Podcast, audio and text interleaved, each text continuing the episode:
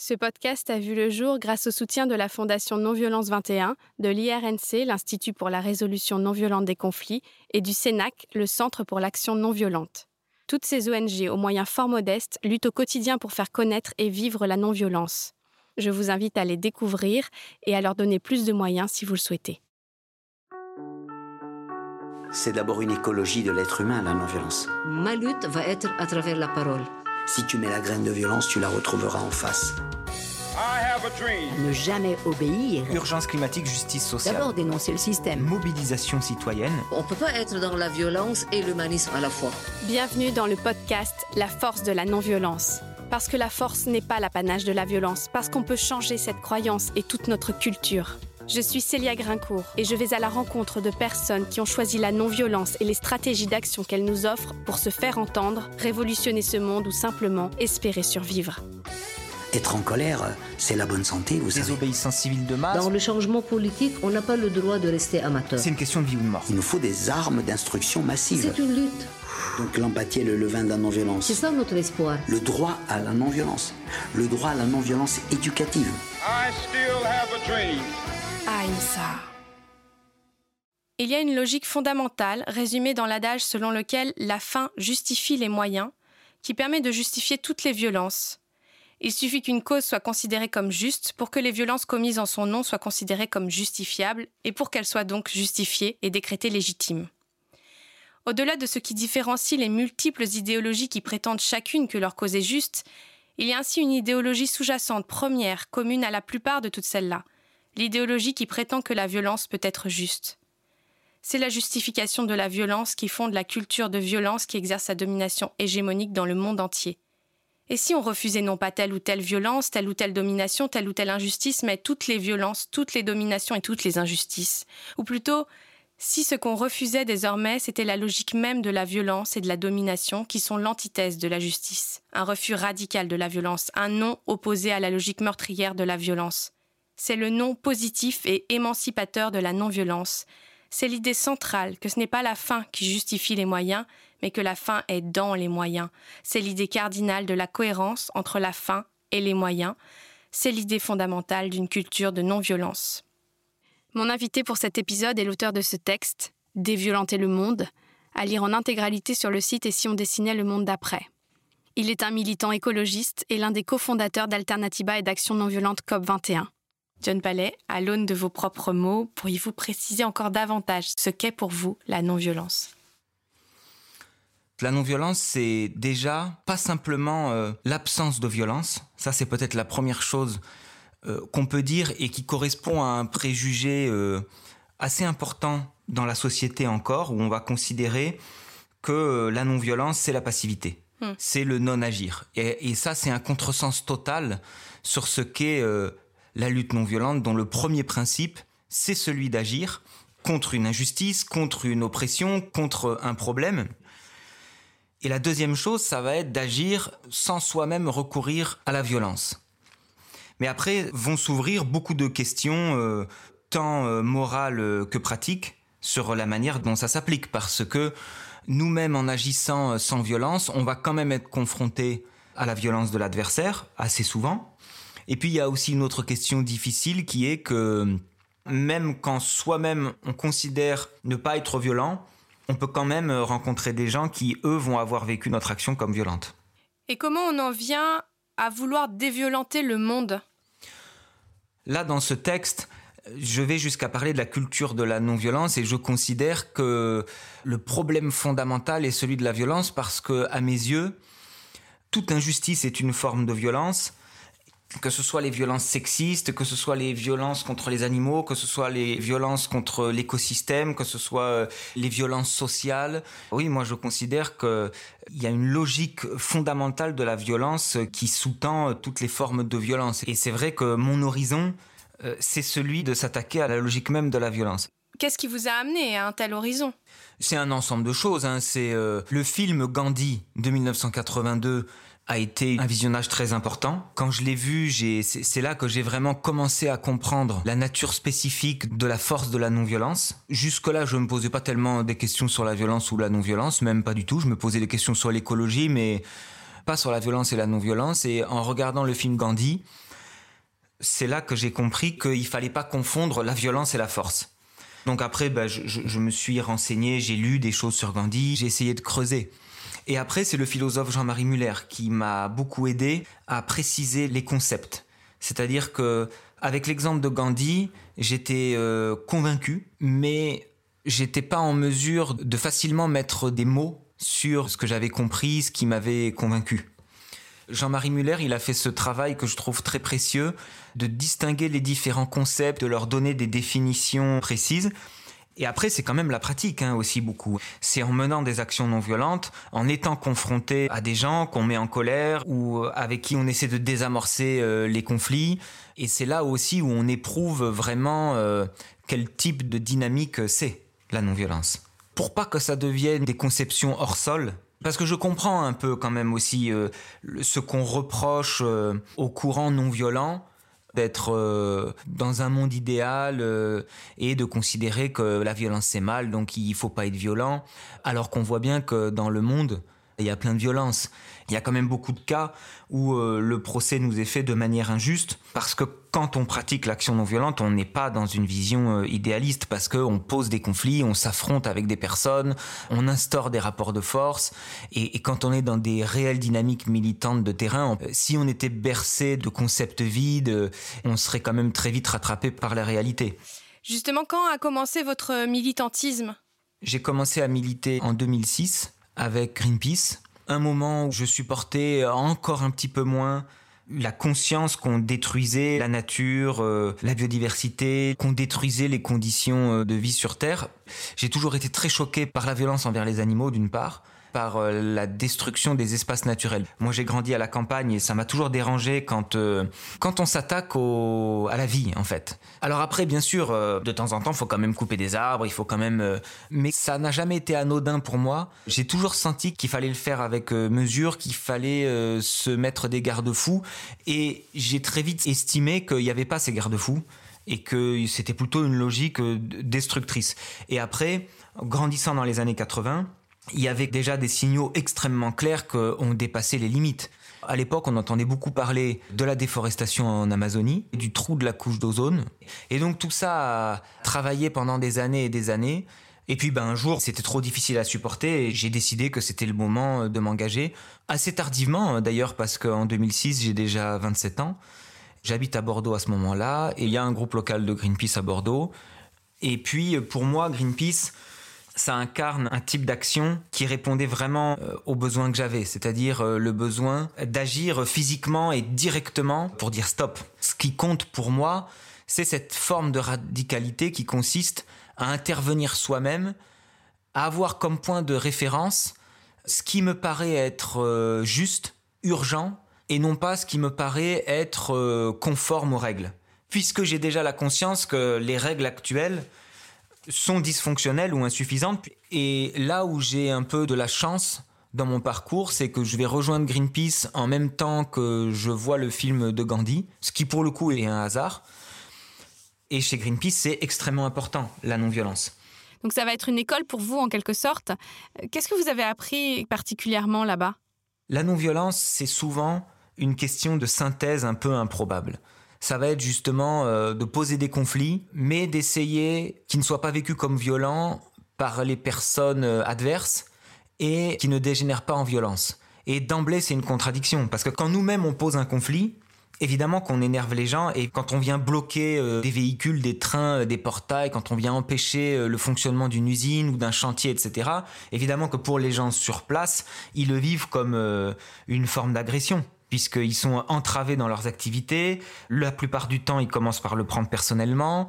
Ils vont avoir du mal à comprendre nos motivations au premier abord, et surtout, c'est pas ça qui va les intéresser au premier abord. Donc ensuite, il y a immédiatement tout un travail à faire de dialogue, d'explication, et, qu'on arrive à hum, établir un minimum de respect mutuel, même si on n'est pas d'accord. Ben, là, je pense que c'est la logique de la non-violence qui l'emporte. Je propose euh, qu'on en vienne à la création d'Alternativa et d'Action non violente COP21, deux associations dont vous êtes à l'origine avec d'autres. En quoi elles sont différentes? En quoi elles se complètent? Alternativa, on le crée en 2013 et Action non violente COP21 en 2015. 2009-2010, c'est la création de BC, qui est un mouvement écologiste basque qui naît euh, dans la dynamique de mobilisation du sommet de Copenhague euh, en 2009. Et moi, je vais revenir vivre dans la région euh, début 2011. Et donc, je vais rejoindre BC en 2011. À l'époque, parce qu'il n'y a pas de groupe local de Greenpeace à cet endroit-là et que de ce que j'ai observé sur Internet, BC s'en rapproche. Ça ressemble pas tant que ça à Greenpeace en fait. C'est-à-dire que pour Greenpeace, ce qui compte, c'est les questions écologiques planétaires. Les océans, le climat, les OGM, le nucléaire, les forêts, etc. À BC, c'est vraiment le climat qui est l'axe central, qui conditionne ensuite toutes les autres thématiques. Oui, alors ça, c'est vraiment une question sur laquelle je voudrais qu'on s'arrête. Comment le climat conditionne les autres problématiques? Comment faire comprendre ça d'ailleurs en général à quiconque se bat pour une autre thématique? C'est pas contradictoire, c'est-à-dire je fais un détour par l'autre idée un peu nouvelle pour moi quand j'arrive à BC, c'est le logiciel qu'on appelait à l'époque urgence climatique justice sociale.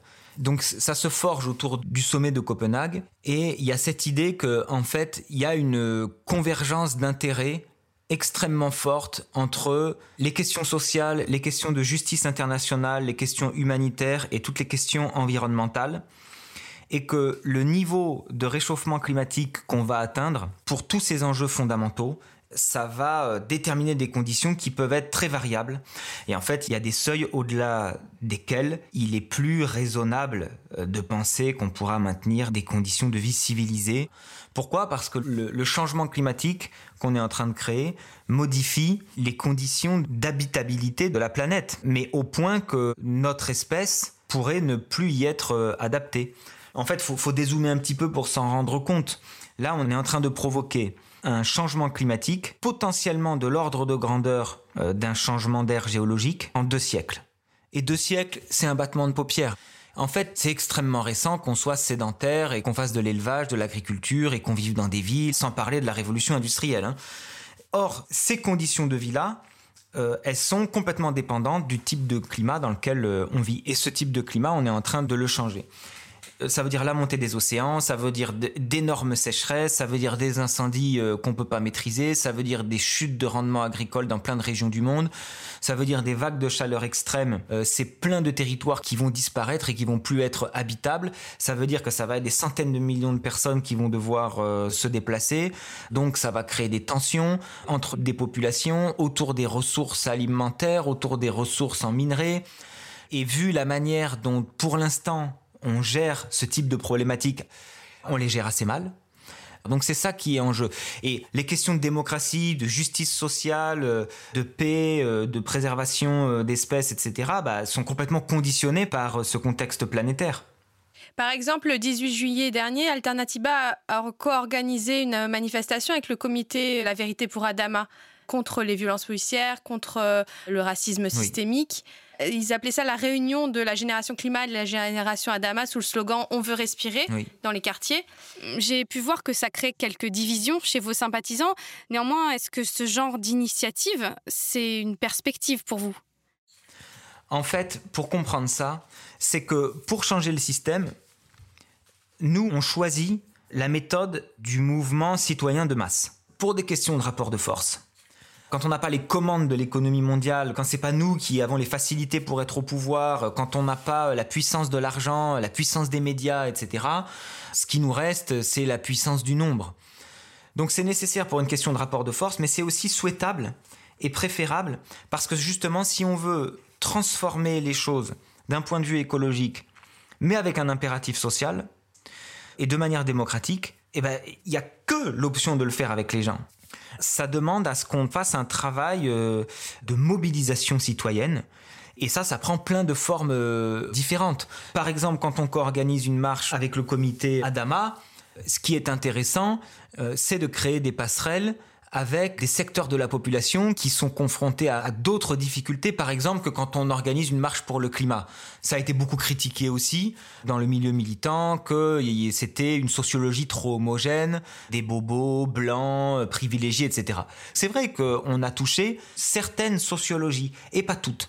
Et donc ce travail doit être euh, euh, complété par d'autres types de mobilisation, mais quand on organisait des villages des alternatives, on touchait une sociologie un petit peu différente aussi.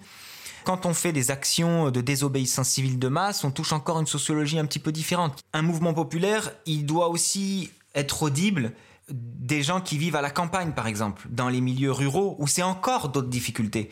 Et là, on va retrouver, par exemple, beaucoup plus l'origine du mouvement des Gilets jaunes, où au départ, c'est un mouvement rural. Et il faudra aussi être euh, audible avec des gens qui euh, travaillent dans la finance, qui travaillent à Bercy, etc. Il faut faire un peu euh, une synthèse improbable de gens qui viennent d'horizons très différents et qui ensemble constituent une masse critique ça, c'est la théorie du changement dans laquelle je me retrouve et que j'ai découvert en commençant à militer à BC. Alternativa, c'est né. On a commencé à y réfléchir en 2012 à BC parce que à Copenhague, on s'était mobilisé pour obtenir un accord politique satisfaisant de la COP 15. Ça a quand même été une énorme déception parce que non seulement il n'y a pas eu d'accord, mais il y a vraiment eu pas grand chose quoi. Hmm. Il y a eu une énorme dynamique jusqu'à Copenhague et ensuite il y a eu un reflux. Et ce qui nous inquiétait, c'était de se dire il n'y a pas de stratégie globale pour le climat et donc nous, on milite sur notre territoire, on fait la partie locale chez nous, mais ça va servir à rien parce que si on relève pas ce défi au niveau global, ça nous aura fait une belle jambe de travailler un territoire résilient euh, au Pays Basque parce que l'océan montera euh, de la même manière au Pays Basque qu'ailleurs. Et donc ce qu'on s'est dit, qu'est-ce qui nous empêche de mobiliser sur le climat? Il y a plusieurs choses. D'abord, c'est difficile à comprendre. Surtout en 2012, ces histoires de 2 degrés, euh, pas 2 degrés, etc. La plupart des gens imaginaient qu'il allait faire 2 degrés de plus, donc ça leur faisait pas peur. Et quand on arrivait à l'expliquer, dans beaucoup de cas, ça créait un effet de sidération chez les gens qui était contre-productif parce que c'est planétaire donc euh, tu penses que voilà ce que tu vas faire va être complètement dérisoire donc ça sert à rien et Alternativa, ça vient de ce diagnostic-là, c'est-à-dire on prend à contre-pied ces difficultés-là et on organise un grand village des alternatives avec des expositions, des stands, des démonstrations, des ateliers, etc. Et ça remplit tout le centre-ville. Ça permet aux gens de d'aborder le climat sous l'angle concret, sous un angle positif et ça, ça a marché. Ça a cassé un effet de résignation. Ensuite, d'autres militants ont organisé dans leur propre territoire un village des alternatives. Et ça, ça a été le point de départ d'Alternativa. C'est ça son ADN. Non seulement dans tous les domaines économiques, dans tous les domaines de la vie quotidienne, il y a d'autres manières de consommer, de produire, d'aménager le territoire qui permettent d'émettre beaucoup moins de gaz à effet de serre, mais qui en plus préfigurent un type de société radicalement différent mais meilleur, beaucoup plus hmm. basé sur des valeurs de coopération plutôt que de compétition, beaucoup plus euh, basé sur des échanges humains plutôt que sur des valeurs matérielles, où on peut ralentir ce type de société euh, de la sobriété heureuse, disons. Et donc ça va se développer ensuite jusqu'à la COP21 euh, et après. Et pour nous, à BC, si pendant qu'on construit le type de société dans lequel on veut vivre, il y a des forces colossales qui détruisent les conditions d'habitabilité de la planète, bah ça va pas marcher. À la fin, on va être balayé par euh, le dérèglement climatique. Donc il faut arriver à s'opposer à cette machine climaticide, donc aux lois, euh, aux multinationales, aux grands projets inutiles. Et en fait, au départ, on avait le débat dans Alternativa de faire des actions de désobéissance civile, mais c'est un débat qui a pris du temps parce que c'était vécu comme une contradiction par beaucoup de gens qui étaient venus pour le message positif d'Alternativa et qui ne pouvaient pas imaginer que puissent coexister dans une même démarche un message positif et un message euh, qui allait être dans l'opposition. Donc on crée un second mouvement, Action non violente COP21, en 2015, dans l'idée de faire des actions de désobéissance civile pendant la COP21. Parce que ce qu'on craint, c'est que les dirigeantes et les dirigeants politiques s'applaudissent, s'auto-congratulent en disant c'est merveilleux, c'est historique, on a réussi à faire un accord et passer au second plan le fait qu'il soit pas juridiquement contraignant parce que pour euh, le commun des mortels, ils vont pas aller regarder les détails. Et donc les gens vont croire que le problème est réglé en quelque sorte, donc vont se déresponsabiliser du problème et laisser ça aux politiques. Et ça, ce serait le, véritable échec. Donc, on a besoin de, de montrer qu'il se passe quelque chose d'anormal. Et notre idée, c'est de faire plein d'actions de désobéissance civile. C'est pour ça aussi que c'est très important que ce soit non violent, parce que si c'est des affrontements violents, le fait que des gens se fassent arrêter, euh, les gens vont se dire bah oui, il y a des gens qui sont violents donc ils se font arrêter, point final. Par contre, si c'est des gens à visage découvert qui assument leurs actes et qui se font arrêter et qui vont en prison euh, parce qu'ils dénoncent un accord, bah là ça interpelle les gens différemment. Et comme Alternativa, le débat va trop lentement et qu'on ne peut pas préparer ce type de truc, on développe à ANV COP21 pour ça. Et plus tard, en fait, on va fusionner les deux mouvements parce qu'en réalité, les deux vont ensemble. C'est ce qu'on appelle, nous, les deux jambes de l'opposition et de la résistance et de la proposition et des alternatives. Et pour nous, il faut marcher sur ces deux jambes-là. Et à la COP21, en réalité, bah, rien ne va se passer comme prévu, puisque un mois avant, il y a les attentats du Bataclan, des terrasses, etc. Mm. Il y a l'état d'urgence, l'interdiction des manifestations. Donc on est dans des conditions de mobilisation euh, très très euh, perturbées. Donc on va faire des choses, hein. mais en tout cas on n'est pas dans un scénario de, de grande action de désobéissance civile euh, avec plein d'arrestations, etc. Les critères de non-violence d'ANV COP21 sont communiqués publiquement. Pas d'agression physique de la part des participants, ne pas porter atteinte à l'intégrité physique des personnes, ne pas répondre à la violence par la violence, pas de violence psychologique, pas d'agression verbale, d'agression non verbale, de regard provocateur, de gestes insultants ni d'incitation à la violence, pas de dégradation matérielle qui ne soit décidée collectivement à l'avance et assumée publiquement, participation aux actions à visage découvert. Alors, j'imagine que la plupart des militants qui viennent viennent pour le climat, mais comment on arrive à mobiliser en nombre sur cette non-violence radicale, sur des principes que peu de gens sont habitués à utiliser dans la vie? Il faut s'y préparer. Quand quelqu'un subit la violence, son réflexe le plus évident, c'est de répondre par une contre-violence. C'est logique, c'est compréhensible et c'est même souhaitable dans beaucoup de cas. Dans la condition de la légitime défense, de l'autodéfense, etc., moi je ne prône pas spécialement la non-violence, ça dépend des conditions. Quand elle est possible, elle est toujours préférable. Mais quand on est pris au dépourvu, heureusement que là, notre premier réflexe est qu'on se défende. Mais l'action politique, c'est complètement autre chose. Elle se prémédite, elle se calcule, elle se réfléchit. Justement, est-ce que vous pourriez exposer dans les grandes lignes un processus de réflexion puis de mise en œuvre d'une action non violente? Je pense notamment à ce sommet pétrolier à Pau dont vous avez organisé le blocage. C'est un sommet qui regroupe les plus grandes multinationales du pétrole, Shell, Total, Exxon, euh, BP, etc. Quatre mois après la COP21, dans le même pays où on a signé l'accord pour le climat, après que tout le monde ait dit que c'était une question de vie ou de mort, les plus grandes multinationales du pétrole se retrouvent pour dire comment on va forer encore plus et exploiter encore plus d'énergie fossile. Donc nous, on a annoncé à l'avance qu'on bloquerait ce sommet. Il devait durer trois jours, ce sommet. Et on a annoncé à l'avance qu'on le bloquerait de manière non violente et déterminée. Donc on savait qu'on serait attendu. Et on savait qu'il serait protégé par des barrières, des policiers, etc. Et donc le jour J, donc c'est un palais des congrès à Pau, euh, dans lequel était euh, organisé ce sommet, et euh, tout le parc était entouré de grandes barrières, et avec des policiers en tenue anti-émeute. Et nous, ce qu'on avait prévu, c'était de renverser les barrières et de repousser les lignes des forces de l'ordre avec des boucliers en mousse pour pouvoir accéder aux portes et les bloquer donc on avait déjà acté confrontation physique, mais utilisant des boucliers en mousse, on risquait pas de blesser les policiers, premièrement, et eux-mêmes n'allaient pas craindre pour leur sécurité. Et c'est ce qu'on a fait. On a renversé les barrières, on a repoussé les policiers. Donc les policiers, non pas parce qu'ils étaient agressés physiquement d'un point de vue violent, mais parce qu'ils étaient euh, débordés ils nous ont matraqués, utilisé les gaz lacrymogènes, etc. Mais on le savait. Donc on s'y était préparé. Alors comment on fait? Bah déjà, faut être d'accord. On a fait passer des entretiens avec tous les activistes et pour chacun d'eux, on leur a demandé est-ce que tu es prêt à prendre des coups de matraque ou pas? Est-ce que tu es prêt à être gazé ou pas? Est-ce que tu es prêt à être arrêté ou pas? Est-ce que tu es prêt à passer en procès ou pas? Et en fonction de ce à quoi étaient prêts euh, les gens, on a euh, proposé des rôles différents. Mais c'est sûr qu'il faut être d'accord avec le principe ensuite de ne pas répondre euh, par la violence. Mais quand ton objectif, c'est d'interpeller l'opinion publique, quand ton objectif, en fait, c'est le message, c'est plus facile de pas répondre à la violence par la violence. Notre slogan, c'était la police doucement, on fait ça pour vos enfants. Et même ensuite, quand, on s'était fait frapper, gazer et qu'on avait réussi à atteindre les portes, ça peut paraître surréaliste, mais il y a eu des moments où bah, on a pu discuter avec les policiers avec des gens qui étaient bloqués, les policiers qui se réorganisaient, qui remettaient les barrières un peu comme ils pouvaient, etc. Et certains policiers qui étaient postés pour nous surveiller, bah, il y avait euh, certains activistes qui allaient parler avec eux, qui allaient leur expliquer le sens de notre action, parce que notre objectif, c'est que notre action soit comprise. Et même avec les, pétroliers, les congressistes, on les bloquait, mais on les bloque pas pour les insulter. On discute avec eux et on essaie de comprendre, on leur pose la question. Mais vous, dans quel état d'esprit vous venez? Comment vous imaginez qu'on va se sortir de cette situation si on continue d'exploiter toujours autant de pétrole? Et c'est vrai qu'il y a des gens qui nous ont dit, bah, vous avez raison. Alors souvent, il y a, bon, moi j'y peux rien, de toute façon on n'y peut rien, ou des choses comme ça. Mais tu avais des gens qui disaient, mais vous avez raison de le faire.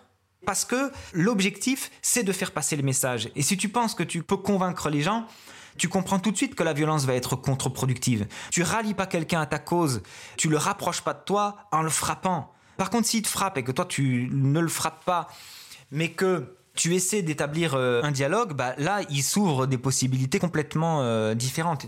À la même époque, juste après, il y a eu le mouvement Nuit debout. Et il y avait des, policiers qui étaient à Pau, qui s'étaient retrouvés à nuit debout. Alors on avait utilisé de la peinture, on se renversait sur nous pour déstabiliser les policiers pour passer, mais ce qui fait que les policiers se retrouvaient avec de la peinture sur leur équipement aussi. Et ils sont responsables de leur équipement, ils doivent le nettoyer. Et du coup, il y avait des policiers qui s'étaient retrouvés ensuite à nuit debout à Paris, et des activistes avaient vu qu'ils avaient de la peinture de Pau.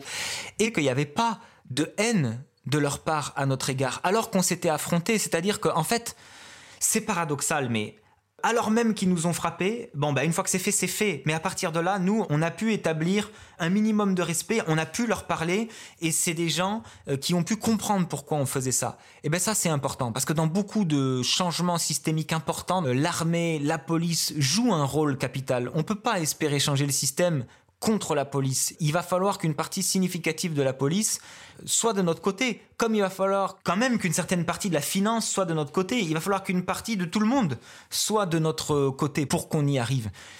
Donc euh, si c'est ça notre état d'esprit, si c'est ça notre théorie du changement, c'est plus facile de pas répondre à la violence par la violence, même si c'est jamais agréable de se prendre des gaz lacrymogènes et des coups de matraque. Mais il me semblait que dans l'action non violente, il y a quand même l'idée d'un rapport de force qui se renverse. Et ça, comment on fait? Persuader sans contraindre, ça va pas être possible parce qu'effectivement, on affronte des intérêts trop importants. Il y a des gens qui sont pas prêts de changer. Il y a des gens qui vont avoir du mal à changer parce que c'est leur propre intérêt qui est menacé.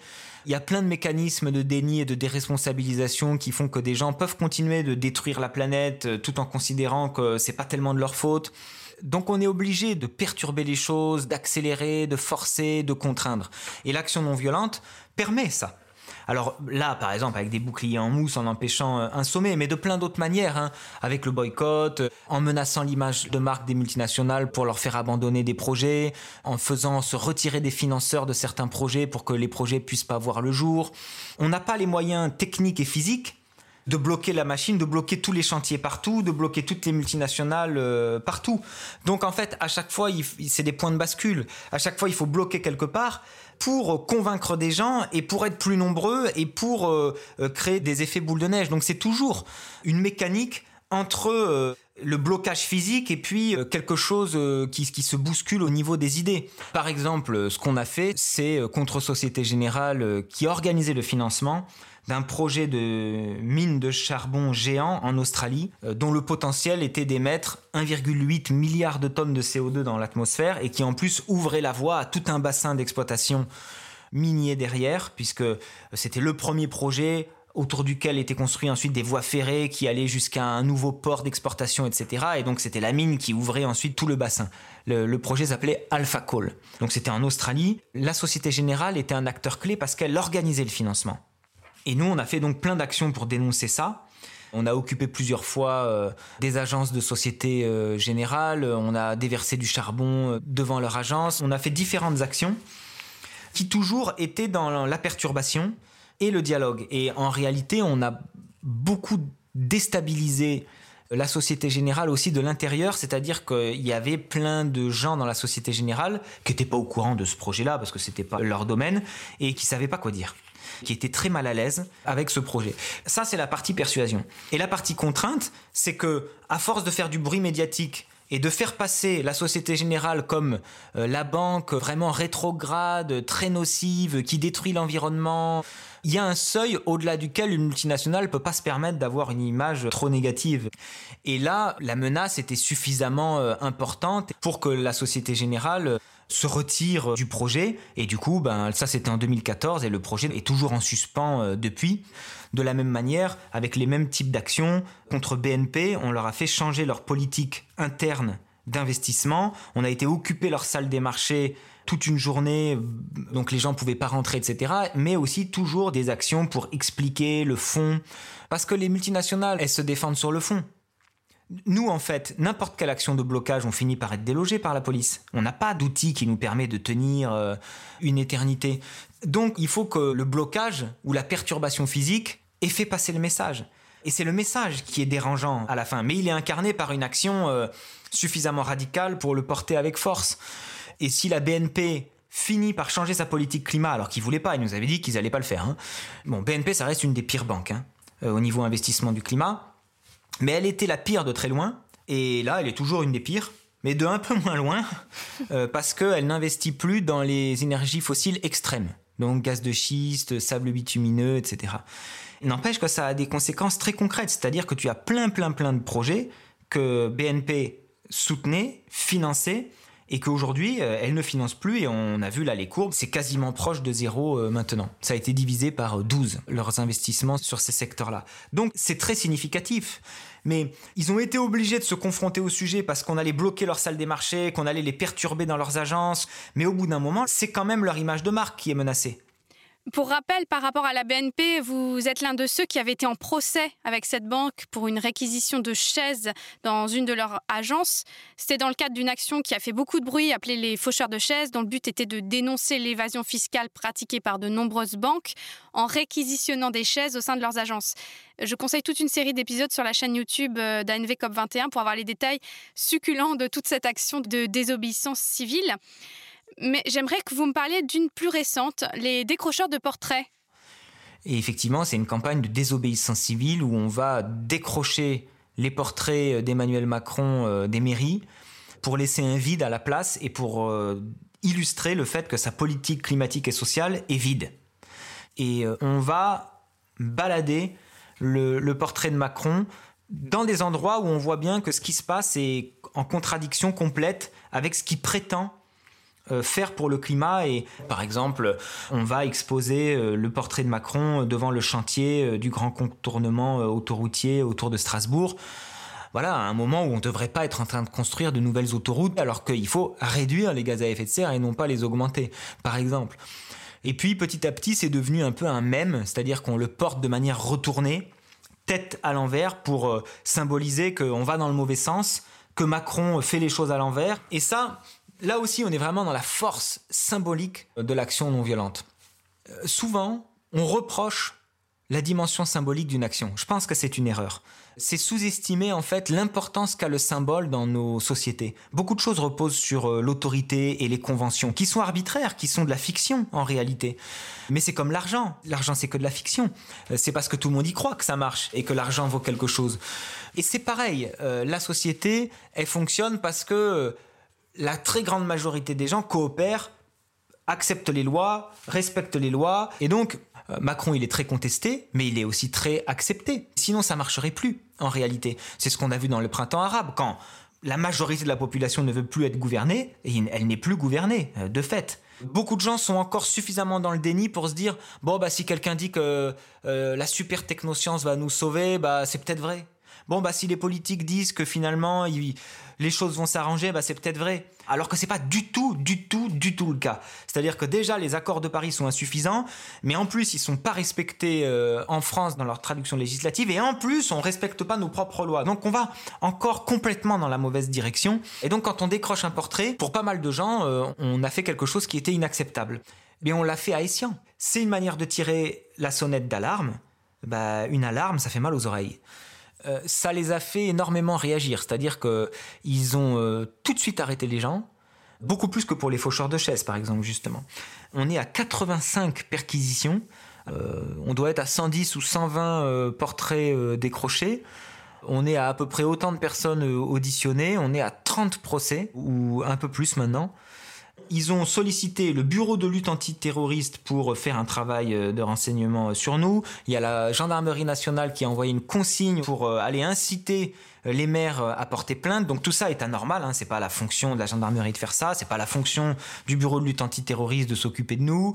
donc on voit qu'il y a eu une réaction extrêmement virulente et importante de répression pour empêcher qu'on décroche les portraits. Mais ce qui est risible. Mais là, on voit la puissance du symbole en réalité. Et le fait que c'est très important pour Macron de soigner son image. Et en fait, bah, si on trouve un moyen de le contredire sur le plan symbolique, de le contredire sur le plan de la communication, bah oui, ça lui pose euh, un problème qui peut être euh, aussi important que quand on bloque des voies ferrées euh, ou qu'on bloque un aéroport, etc., etc.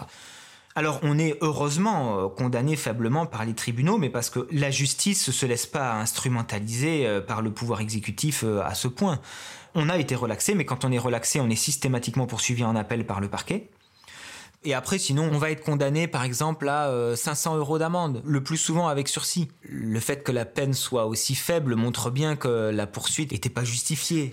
Mais alors, pourquoi ils font ça si finalement, ça, leur coûte plus qu'autre chose et en plus, ça fait de la publicité pour vos actions. Ils veulent aussi que ce soit dissuasif parce que du coup, tu passes en procès, ça intimide les gens et puis c'est pas forcément réfléchi jusqu'au bout. Ils n'ont pas attendu de voir ce que le mouvement donnait, par exemple. Ils ont réagi en disant il faut mettre un coup d'arrêt. Mais c'est une erreur, c'est ne pas comprendre comment fonctionne la stratégie non violente. On anticipe la répression, on savait qu'ils allaient réagir de cette manière-là. C'est nous que ça renforce politiquement. Dans la lutte politique, quand on confond la force et la violence, on est surpris par la logique de la non-violence. Donc ils réagissent par une forme de violence, on va dire, qui est la répression, pour nous faire peur. Ça n'a pas marché dans le sens où les gens ont surmonté leur peur. Ils ont été d'autant plus déterminés à continuer les actions et il y a d'autres gens qui se sont mis à faire les mêmes actions. Et en fait, moi, la plupart des gens que je connais, ils ont peur. Euh, quand ils font des actions, quand ils vont affronter des forces de l'ordre avec des boucliers en mousse, ils ont peur. Quand ils vont décrocher un portrait et qu'ils savent qu'ils ont de très grandes chances d'avoir un procès, ils ont peur. Mais ils le font quand même parce qu'ils pensent que c'est une action qui va faire bouger les lignes et que c'est une action qui crée du sens. Mais là où on est renforcé aussi, c'est que on pourrait être condamné plus que ça pourrait être encore une victoire politique. Hein. Euh, José Bové, il s'est fait emprisonner.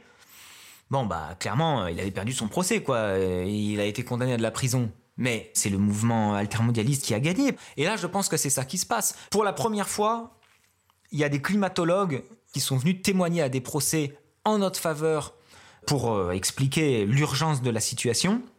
Ce qui est intéressant, c'est que ça a alimenté des discussions dans la communauté scientifique et de la même manière dans la magistrature. À partir du moment où à Lyon, on a eu en première instance une relaxe pour l'état de nécessité, c'est-à-dire que le juge a accepté que alors qu'on menait des actions de différentes sortes pour alerter sur la situation climatique et mettre en place les alternatives, qu'on organisait des marches, etc., et que ça ne se traduisait toujours pas dans la politique du gouvernement, alors on était un peu contraint de désobéir à la loi pour se faire mieux entendre.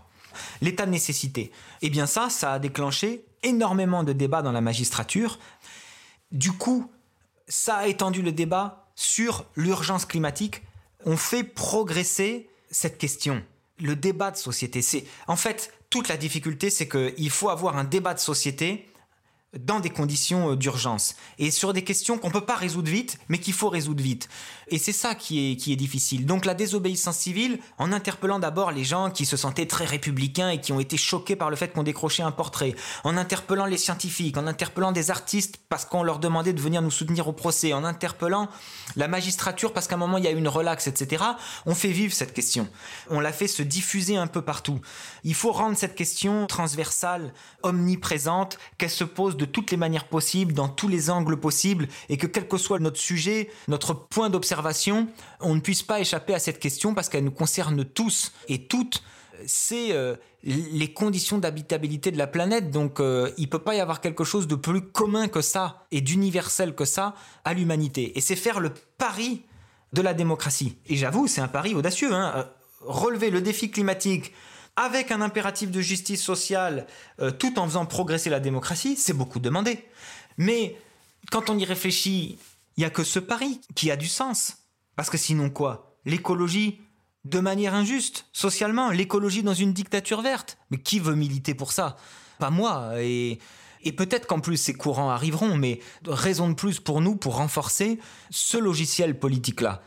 Mais pour ça, on a besoin d'utiliser des moyens appropriés qui ouvrent différentes portes d'engagement, qui fait que les personnes dans leur diversité, dans leurs différences, peuvent participer à un mouvement commun. Et ça, c'est une grande force de la stratégie de lutte non violente, c'est qu'il y a plein de formes d'engagement différentes et qui permet, et ça c'est ce qu'on disait au début, de mettre en cohérence la fin et les moyens. Merci John Palais. On se quitte avec votre interprétation d'une chanson de Bob Marley, Natural Mystic, où vous êtes accompagné de Flo Chachour à la guitare.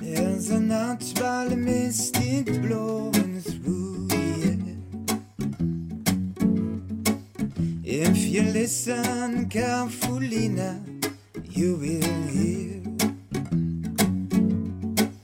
This could be the first trumpet, might as well be the last. Many more will have to suffer, many more will have to die. Don't ask me why. Si vous avez apprécié ce moment passé ensemble, partagez-le, commentez-le, mettez beaucoup d'étoiles. Vous contribuerez ainsi à diffuser la culture de non-violence. Pour aller plus loin, rendez-vous sur force-nonviolence.fr ou sur les sites de mes partenaires Non-Violence 21, l'IRNC et le CENAC. Vous pouvez vous abonner à la revue Alternative Non Violente, chercher l'association, le domaine, le mouvement qui vous parle, vous former et mettre en pratique la non-violence dans votre quotidien et dans vos combats pour plus de justice dans ce monde. C'est tout ce à quoi j'aspire en créant cette émission. Je réponds avec joie sur les réseaux sociaux et la chaîne YouTube La Force de la Non-Violence. À très bientôt. Aïmsa.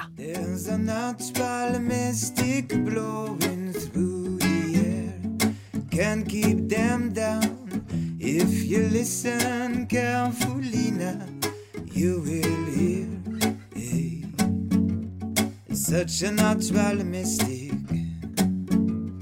blowing through the air.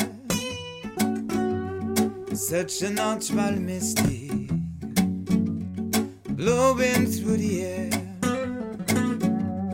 Such a natural mystic blowing through the air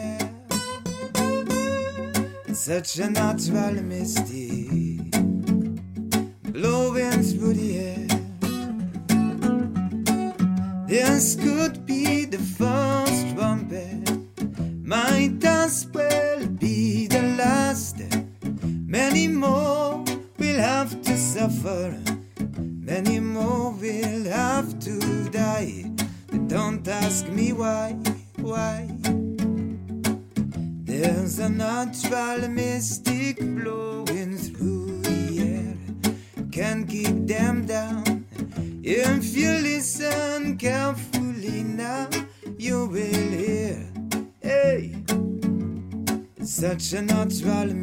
mystic blowing through the air.